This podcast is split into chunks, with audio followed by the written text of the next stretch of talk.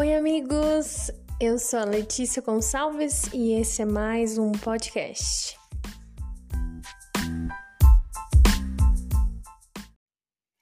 Olá, pessoal! Estamos aqui mais um episódio de podcast. Hoje nós vamos falar sobre testemunho. Você já deve ouvir bastante essa palavrinha na sua igreja, né? Tem que ter um bom testemunho, nós precisamos testemunhar do que Deus faz na nossa vida, as pessoas. Beleza. É, mas hoje nós vamos focar um pouquinho sobre o que conta no nosso testemunho. Quais coisas que nós precisamos pensar quando nós estamos considerando o nosso testemunho. Testemunho, basicamente, a gente pensa né, naquela conduta de vida, ter uma boa conduta de vida, não pecar, né? Isso seria um bom testemunho. É, mas a gente vai considerar aqui algumas áreas um pouco mais práticas aqui para você pensar se você tem tido realmente um bom testemunho.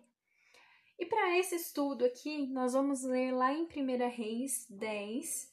Esse mesmo texto aqui, essa mesma história também está em 2 Crônicas 9, mas nós vamos ficar por aqui mesmo. É um texto onde a rainha de Sabá visita Salomão você deve conhecer um pouquinho sobre Salomão, né? Um homem mais sábio que já existiu, filho de Davi, governava o reino de Israel quando ainda era unificado, né? O povo de Judá e o povo de Israel todos juntos ainda. Governou com muita sabedoria e foi muito conhecido por, por todos os povos justamente pela sua sabedoria e fez muitas alianças com esses povos o rei Salomão, nesse momento, neste texto, está justamente fazendo uma aliança com a rainha de Sabá. E eu queria ler com vocês até o versículo 10. A história vai continuar um pouco aí até o versículo 13, mas nós vamos focar só até o versículo 10. Eu queria que você prestasse, prestasse atenção e pensasse que nós estamos falando sobre testemunho. Então, tente realmente encontrar aqui onde que nós iremos observar sobre testemunho, tá? Então vamos lá. Eu vou fazer a leitura. O versículo 1 começa assim: A rainha de Sabá soube da fama que Salomão tinha alcançado, graças ao nome do Senhor, e foi a Jerusalém para pô-lo à prova com perguntas difíceis. Quando chegou, acompanhada de uma enorme caravana com camelos carregados de especiarias grande quantidade de ouros e pedras preciosas, fez a Salomão todas as perguntas que tinha em mente. Salomão respondeu a todas. Nenhuma lhe foi tão difícil que não pudesse responder. Vendo toda a sabedoria de Salomão, bem como o palácio que ele havia construído, o que era servido em sua mesa, o alojamento de seus oficiais, os criados e os copeiros, todos uniformizados e os holocaustos que ele fazia no templo do Senhor, a visitante ficou impressionada. Então ela disse ao rei: Tudo que eu vi em meu país acerca de tuas realizações, de tua sabedoria é verdade, mas eu não acreditava no que diziam, até ver com os meus próprios olhos. Na realidade, não me contaram nem a metade. Tu ultrapassas em muito o que eu vi, tanto em sabedoria como em riqueza. Como devem ser felizes os homens da tua corte, que continuamente estão diante de ti e ouvem a tua sabedoria. Bendito seja o Senhor, o teu Deus, que se agradou de ti e te colocou no trono de Israel. Por causa do, do amor eterno do Senhor para com Israel, ele te fez rei, para manter a justiça e a retidão. E ela deu ao rei 4.200 quilos de ouro e grande quantidade de especiarias e pedras preciosas. Nunca mais foram trazidas tantas especiarias quanto as que a rainha de Sabá deu ao rei Salomão. Então, uma história muito impressionante, né? A rainha de Sabá, pela história, a gente já consegue perceber que ela era uma mulher muito inteligente, porque ela chega justamente em Salomão colocando-o à prova com perguntas difíceis. E ela era uma mulher, né? Então ela era uma mulher diferente, até mesmo dentro da cultura ali deles, lá em Sabá, as mulheres eram igualadas, elas tinham os mesmos direitos que os homens. Isso é uma coisa dif diferente que nós observamos aqui nesse texto. É, existem vários documentos, inclusive alguns documentos etíopes são os mais importantes sobre isso, que realmente comprovam a existência dessa rainha de Sabá. E algumas pessoas falam, né? Isso não dá para saber pelo texto daqui bíblico que nós lemos, mas algumas pessoas falam que a rainha de Sabá não simplesmente foi ali, fez uma aliança com Salomão e se, é, se impressionou com ele e acabou.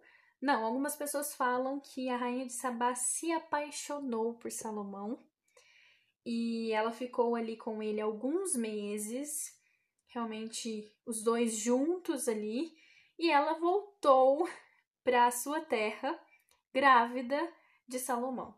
Algumas pessoas contam isso pelo texto bíblico, nós não sabemos, mas é bem possível que tenha acontecido, até porque Salomão foi conhecido por ter muitas esposas e ela, ele teve muitas esposas justamente para ter alianças com outros povos. E esse foi o grande erro de Salomão, porque ele acabou se corrompendo por conta dessas mulheres de povos diferentes, de culturas diferentes, de deuses diferentes. E esse foi o grande problema de Salomão. É possível que tenha acontecido aqui. É claro que aqui nós estamos vendo um texto que está no começo do reinado de Salomão, então é, a história é outra. Nós não vemos uma mulher corrompendo ali o rei. Pelo contrário, nós vemos uma mulher impressionada pelo testemunho, né, de Salomão, e ela acaba inclusive se rendendo ao Deus deste homem. E eu queria que nós considerássemos aqui, nós conversássemos sobre o que a rainha de Sabá vê em Salomão. É, nós vamos ver a partir do versículo 4. Começa falando assim: Vendo toda a sabedoria de Salomão. Primeira coisa aqui, ela viu a sabedoria de Salomão. Nós sabemos que a sabedoria de Salomão foi algo realmente diferente que já aconteceu aqui, porque Salomão fez um pedido especial a Deus e Deus lhe concedeu uma sabedoria diversificada, né? Que nunca houve na terra um homem tão sábio como Salomão. Mas nós temos também coisas diferentes em nós. Nós temos os nossos dons que foram dados por Deus, presentes dados por Deus. Nós temos os nossos talentos, nós temos a nossa inteligência, nós temos várias coisas que se nós realmente colocarmos em prática, usarmos essas coisas, nós podemos é, nos é, aparecer no ambiente que nós estivermos. A gente pode se destacar onde nós estivermos. A primeira coisa aqui que conta no nosso testemunho é justamente usar o dom que Deus nos deu, usar os nossos talentos, usar a nossa inteligência usar o que nós temos em mãos para realmente mostrar quem Deus é em nós.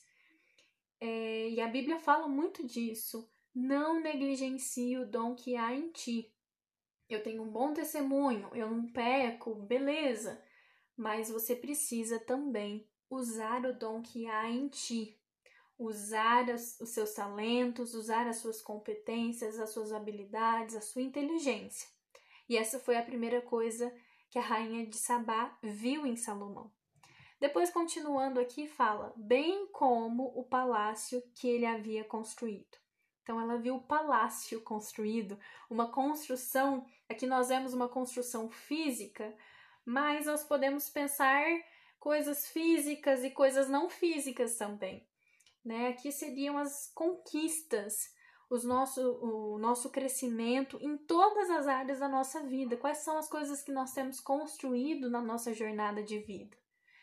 é, em relação realmente coisas materiais, beleza. Coisas materiais também, porque isso mostra que nós temos é, olhado para o dinheiro, às vezes, por uma perspectiva bíblica, ofertado. Isso pode ser um testemunho também, dizimado sempre. É, nós temos é, é, crescido com a nossa família, construído uma família, e uma família dentro dos princípios bíblicos. Nós temos é, corrido atrás de uma carreira, estudado e sendo um testemunho, uma pessoa com bom testemunho nessa terra, né, tendo, sendo cristãos com, como bons profissionais nesse mundo, tudo que nós construímos, todo o nosso crescimento em qualquer área da nossa vida é como o palácio de Salomão construído. E nós precisamos realmente pensar nisso também, que isso conta como nosso testemunho. Quais são as suas conquistas? Qual é o seu crescimento nas diversas áreas da sua vida? Você tem crescido? Você tem conquistado coisas ou você tem ficado parado no mesmo lugar, sem se mover? E quem fica parado acaba descendo os degraus ao invés de subir. Então, pense nisso, se você não está estagnado na sua vida ou se você tem crescido, construído coisas.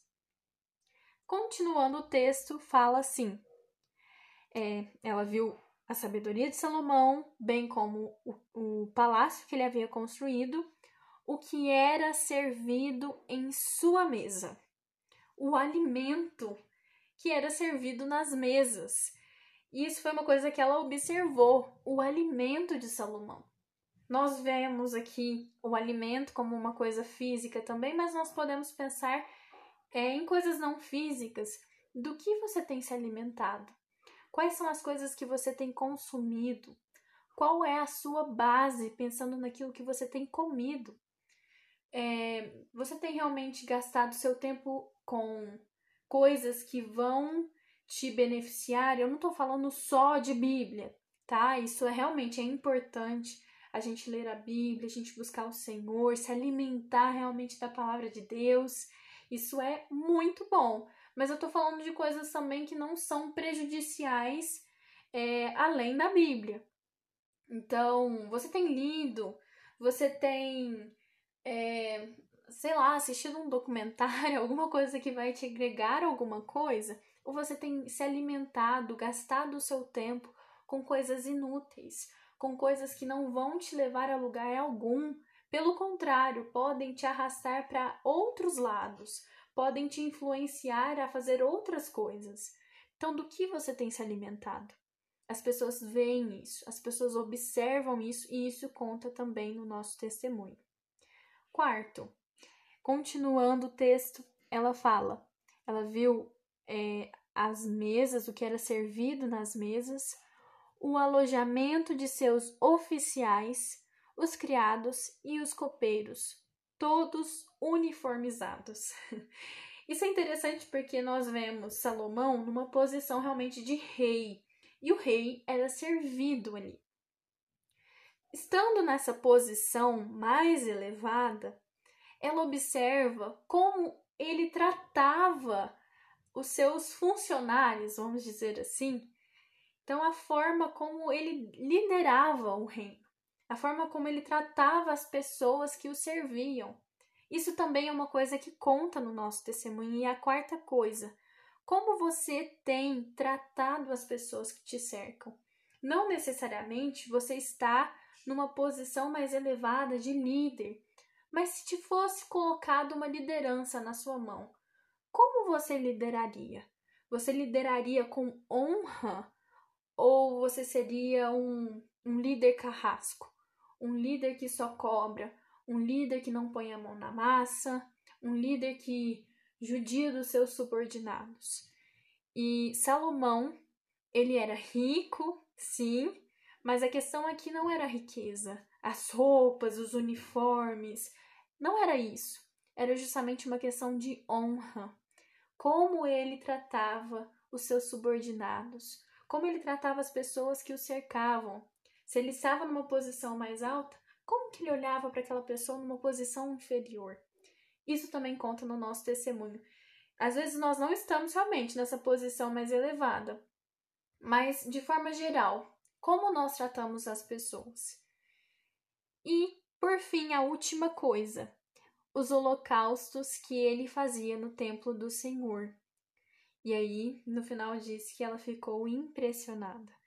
A última coisa que ela viu foram, foi os holoca holocaustos, né? A adoração de Salomão pelo seu Deus. Os sacrifícios que ele fazia ao seu Deus, né? Isso eram os holocaustos. E a última coisa é justamente isso. Quais são os sacrifícios que você tem feito para quem você serve?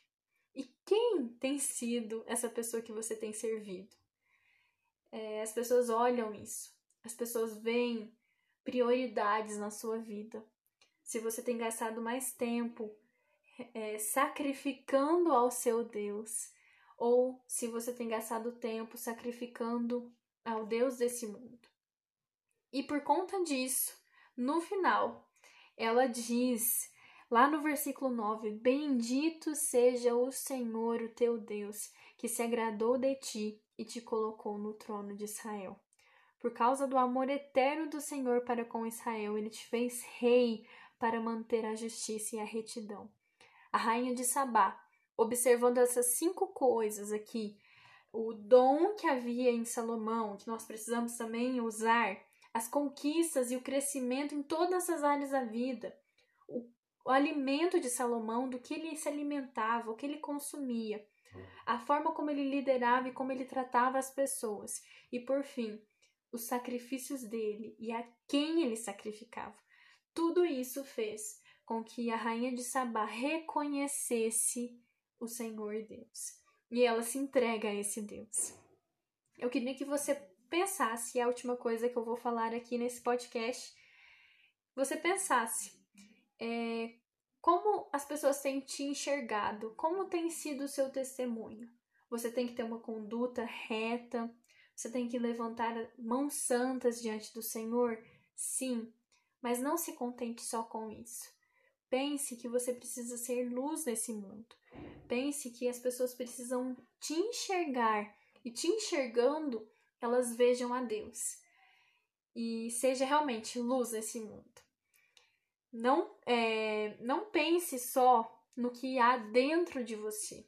A gente às vezes considera muito, ah, mas eu sou uma pessoa boa. Os meus pensamentos não são assim, pensamentos ruins, pensamentos de morte, pensamentos de maldade.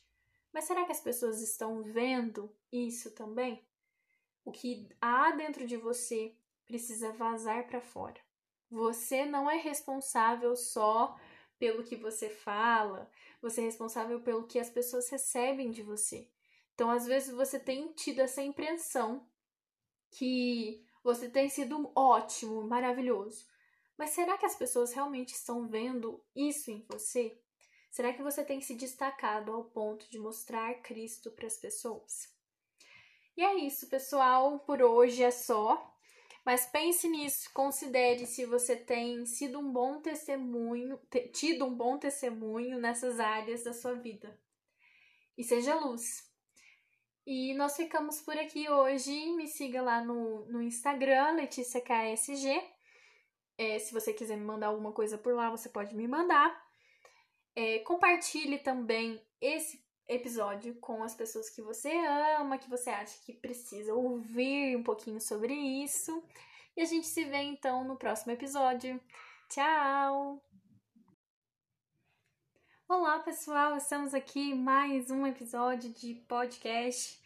É, hoje nós vamos falar, você deve ter visto o tema aí, mas eu quero antes contextualizar o porquê nós vamos falar sobre isso. Eu estava dando uma folheada aqui num livro que é um livro do Douglas Gonçalves que chama Bíblia Comentada por. E aí você completa com o seu nome. Eu ganhei esse livro ano passado. Ele não é bem livro, livro, assim, que você lê e aprende ali com alguma lição do próprio livro, não tem que pensar muito aí. Na verdade, é um livro que você completa. São trechos bíblicos onde você tem espaço, é, liberdade realmente para rabiscar nesses trechos e fazer os seus próprios estudos, você cria uma autonomia ali para estudar a palavra de Deus. inclusive vai no texto purinho, né? E tira lições desses trechos sem ir para outros recursos, pesquisar estudos relacionados com aquele trecho, ou o que as pessoas interpretam sobre isso. Não, você vai no próprio texto, tenta, tenta encontrar respostas ali no próprio texto, você estuda e aprende tanta coisa. É, eu completei esse livro ano passado e foi um tempo muito precioso para mim, porque eu aprendi muitas coisas e eu creio que o maior ensinador é a própria palavra de Deus, que foi escrito pelo próprio Deus, né? É uma inspiração divina é, através de alguns homens.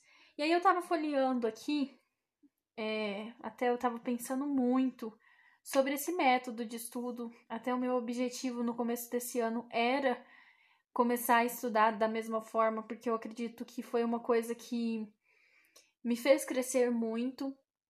E eu acredito que nós temos que investir em coisas que façam sentido pra gente, então foi uma coisa que fez muito sentido para mim. Então eu tava aqui voltando e pensando, e aí eu folheando aqui encontrei um, um estudo que eu tinha feito aqui em Apocalipse 3. E eu já compartilhei uma vez sobre esse trecho, mas eu acho que vale a pena falar também aqui com vocês nesse episódio. É, eu gosto de ser muito clara com vocês, esses episódios é, esse podcast, de forma geral, ele foi criado numa perspectiva de uma conversa mesmo, sem cortes, sem muito frufrufru, porque o meu objetivo é que você sinta que a gente está conversando, né? Infelizmente, só eu estou falando. e, inclusive, quero te incentivar, se algum desses estudos te gerar algum pensamento, por favor, compartilhe comigo ou pelo Instagram, ou se você tiver meu WhatsApp, pode me mandar mensagem também.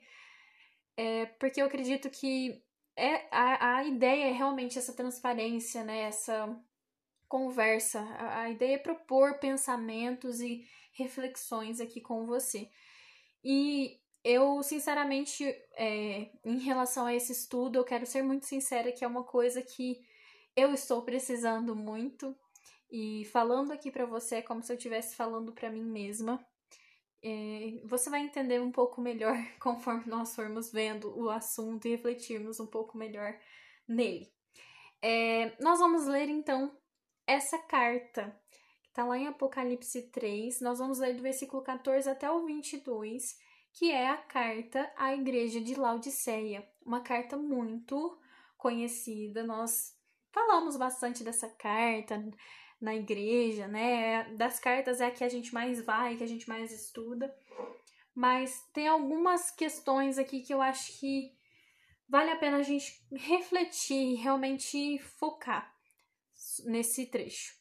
Eu vou fazer a leitura aqui, se você quiser depois abrir a sua Bíblia e ler também na sua versão, na linguagem que você tiver, fique à vontade. Então, começando no versículo 14, diz assim: ao anjo da igreja em Laodiceia, escreva: Essas coisas diz o Amém, a testemunha fiel e verdadeira, o princípio, princípio da criação de Deus. Conheço as obras que você realiza, que você não é nem frio nem quente.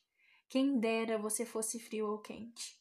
Assim, porque você é morno e não é nem quente nem frio, estou a ponto de vomitá-lo da minha boca. Você diz: Sou rico, Estou bem de vida e não preciso de nada. Mas você não sabe que é infeliz? Sim, miserável, pobre, cego e nu. Aconselho que você compre de mim ouro refinado pelo fogo, para que você seja de fato rico. Compre vestes brancas para se vestir a fim de que a vergonha de sua nudez não fique evidente e colírio para ungir os olhos, a fim de que você possa ver. Eu repreendo e disciplino aqueles que amo. Portanto, seja zeloso e arrependa-se. Eis que estou à porta e bato. Se alguém ouvir a minha voz e abrir a porta, entrarei em sua casa e cearei com ele, e ele comigo. Ao vencedor darei o direito de sentar-se comigo no meu trono, assim como também eu venci e me sentei com o meu Pai no seu trono. Quem tem ouvidos, ouça o que o Espírito diz às igrejas. É uma das cartas, é a última, inclusive, carta de Apocalipse à igreja de Laodiceia. E nós vemos alguns trechos aqui, principalmente o começo dessa carta, e mais ali para o final, no versículo 19 e 20, a pessoa que está de fato escrevendo essa carta, falando um pouquinho aqui. E ele fala: Essas coisas diz o Amém, a testemunha fiel e verdadeira. Depois é, até fala lá no versículo 19: Eu repreendo e disciplino aqueles que amo. Quem está escrevendo aqui, que estava lá no princípio da criação de Deus, é o próprio Jesus. Jesus está escrevendo essa carta e Jesus, nós conhecendo todo o ministério é, de Jesus, nós percebemos que Jesus realmente teve um, um ministério de amor, de compaixão, e é justamente isso que ele faz aqui. Lá no versículo 19, ele diz que ele só disciplina aqueles que ele ama. O propósito dessa carta não é simplesmente apontar erros e ficar por aí. O propósito dessa carta é que haja realmente um conserto, que haja realmente uma uma mudança, né? O propósito dessa carta é mudança. E há uma perseverança nesse Jesus com essa igreja, com os seus erros, para que eles possam ser melhores. E qual era então a falha dessa igreja? E é por isso que eu falo que quando eu estou dizendo aqui a vocês é como se eu estivesse dizendo para mim mesma, porque são palavras que eu preciso ouvir. A falha dessa igreja estava envolvendo as suas obras. No versículo 15 ele diz: Conheço as obras que você realiza, e observando essas obras, ele diz que eles não eram nem frios nem quentes. Seria bem melhor se eles fossem frios ou quentes. Na verdade, eles eram mornos. E isso fazia com que o próprio Jesus tivesse vontade de vomitá-los, né? Porque eh, você deve saber que água morna não presta. A água fria é super gostosa, água quente, faz um chazinho e beleza, tem até algumas funções medicinais, né? Mas a, a água morna ela não tem função nenhuma, ela não é prazerosa, ela não é gostosa.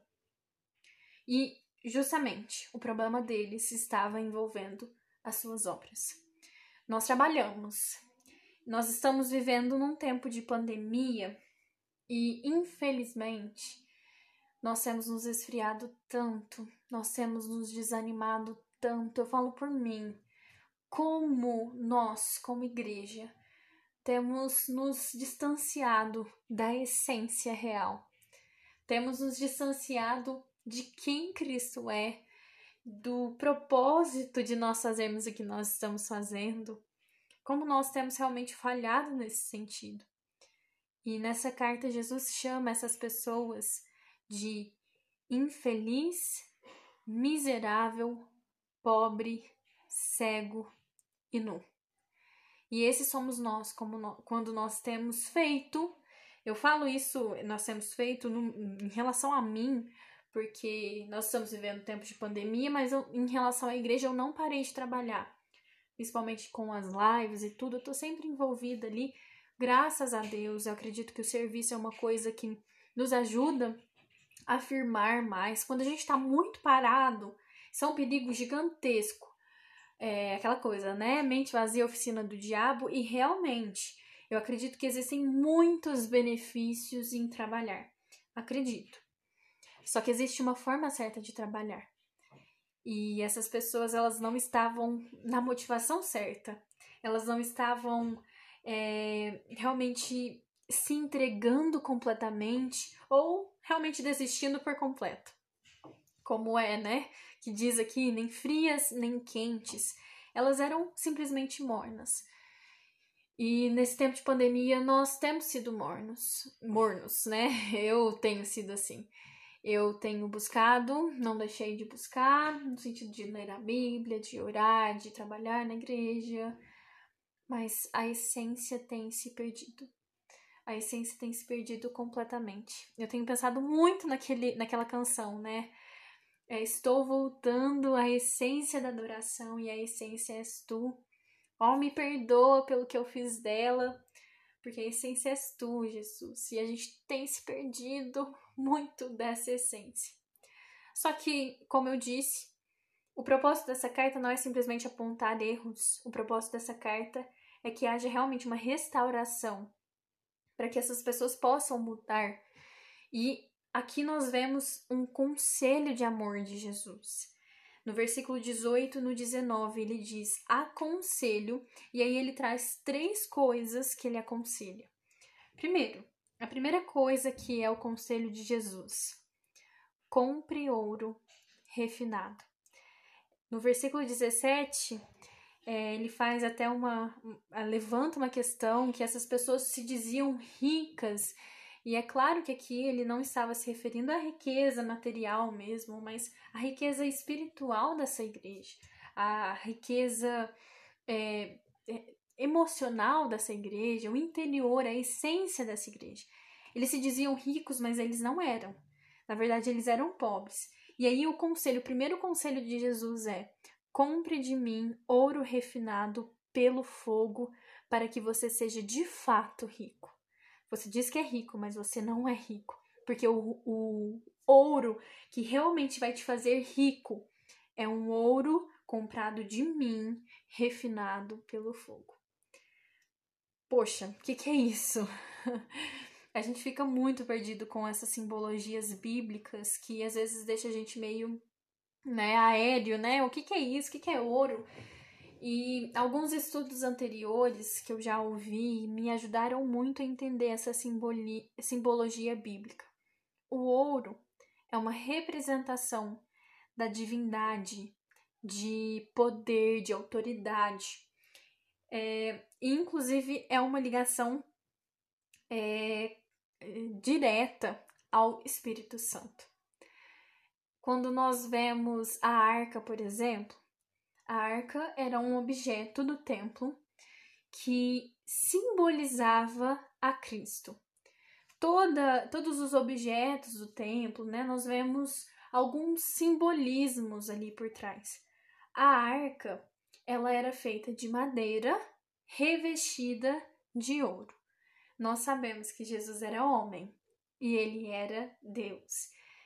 A madeira é justamente uma representação à humanidade, né, ao ser humano.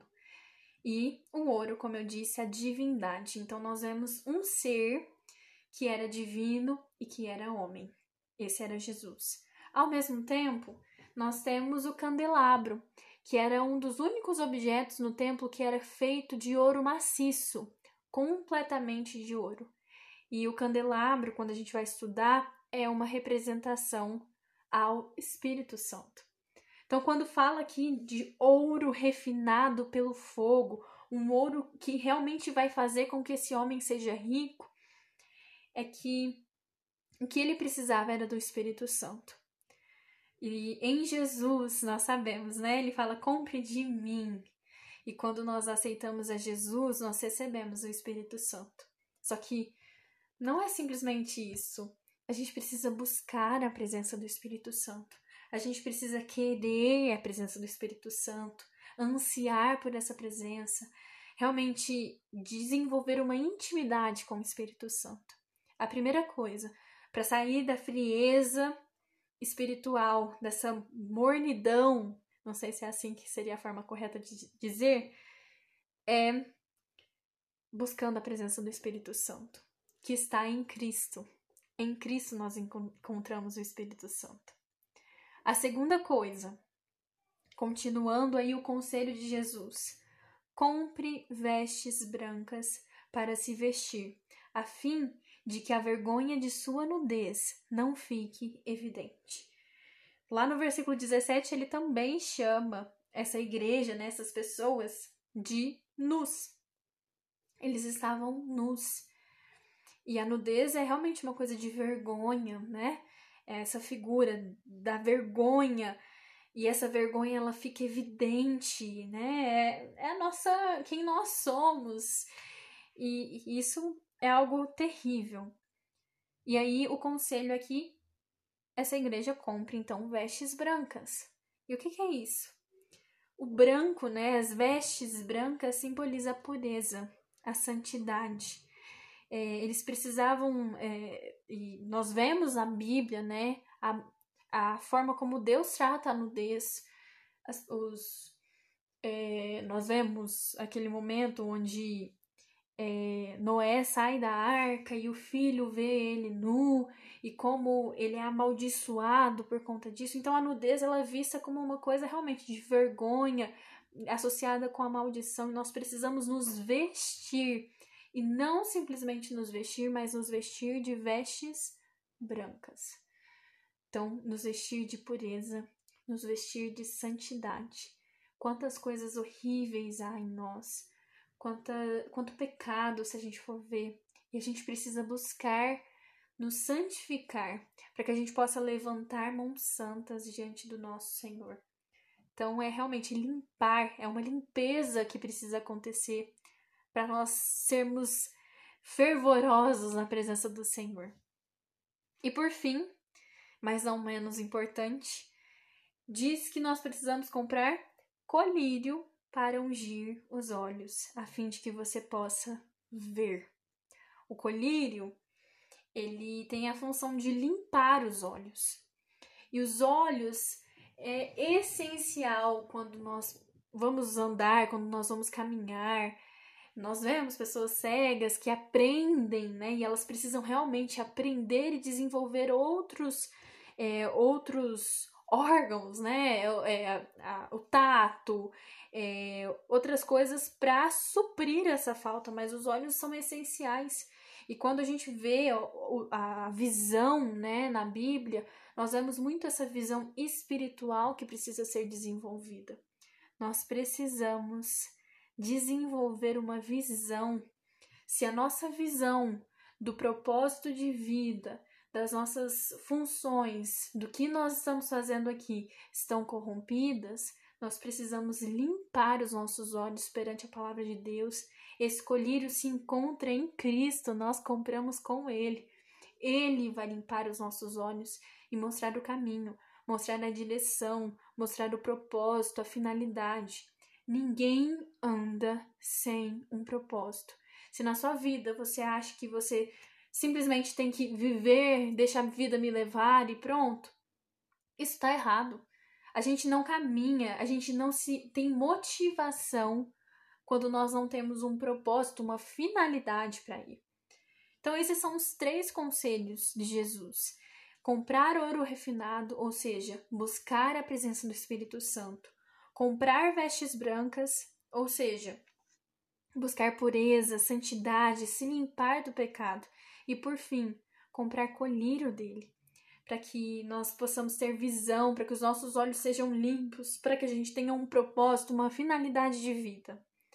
E o versículo 19 ele diz: Eu repreendo e disciplino aqueles que amo. Portanto, seja zeloso e arrependa-se.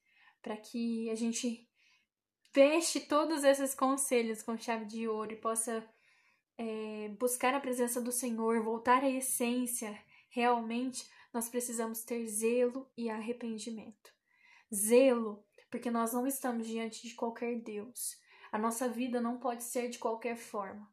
E arrependimento, porque nós precisamos abandonar o orgulho, entender que, quem nós somos e abandonar realmente uma conduta errada que muitas das vezes nós tomamos, nós fazemos. E como eu falei, é uma carta de amor. Esse Jesus, ele escreve realmente amorosamente com uma finalidade que haja uma mudança e uma transformação. E ele termina falando de uma recompensa. Lá no versículo 17 diz: Ao vencedor darei o direito de sentar-se comigo no meu trono. O direito que ele nos dá, a recompensa que nós recebemos pela perseverança em buscar um relacionamento profundo com Ele. É o direito de se sentar do lado direito dele. Da mesma forma, e olha como isso é forte, da mesma forma que Jesus recebeu o direito de, de sentar ao lado do Pai na sua morte. Depois da sua morte. Olha como essas três coisas ficam minúsculas quando a gente olha a recompensa que nós receberemos. Injustamente, se a gente for parar para pensar, é injusto, porque Jesus morreu, Jesus se sacrificou e ele teve esse direito por mérito, por merecimento, e a nós vai ser dado o mesmo direito. Se nós comprarmos ouro refinado, se nós comprarmos vestes brancas e se nós comprarmos colírio, é, vivendo uma vida, uma conduta de vida com zelo e arrependimento. Que isso possa realmente nos motivar, essa carta de amor possa nos motivar a buscar a presença do Senhor com mais intensidade. É um tempo de pandemia, é um tempo difícil, é um tempo de muitas lutas, muitas guerras. É, eu falo por mim mesma, tem sido um tempo muito difícil. Eu tenho desanimado muito, tenho assim vontade de chutar o balde, vamos falar assim. Mas que essa carta de amor possa nos encorajar a buscar a presença do Senhor, entendendo que mesmo que nós não mereçamos, ele nos dá o direito de termos recompensas perfeitas. E é isso. É uma coisa que Deus falou muito no meu coração agora. É, eu espero que Ele realmente possa transformar o meu coração, assim como o seu, que eu estou compartilhando essa mensagem. E se você, como eu falei, se você tiver alguma coisa para falar, manda mensagem no WhatsApp, manda mensagem lá no Instagram. Meu Instagram é LeticiaKSG. Compartilha também para as pessoas que você tem sentido que estão mais fracas nesse tempo de pandemia, tem se desanimado, é, tem se esfriado espiritualmente. E vamos espalhar isso daí, vamos espalhar essa mensagem para que a gente possa, como um corpo, se fortalecer. Amém? Então é isso, gente. A gente se vê no próximo episódio. Tchau!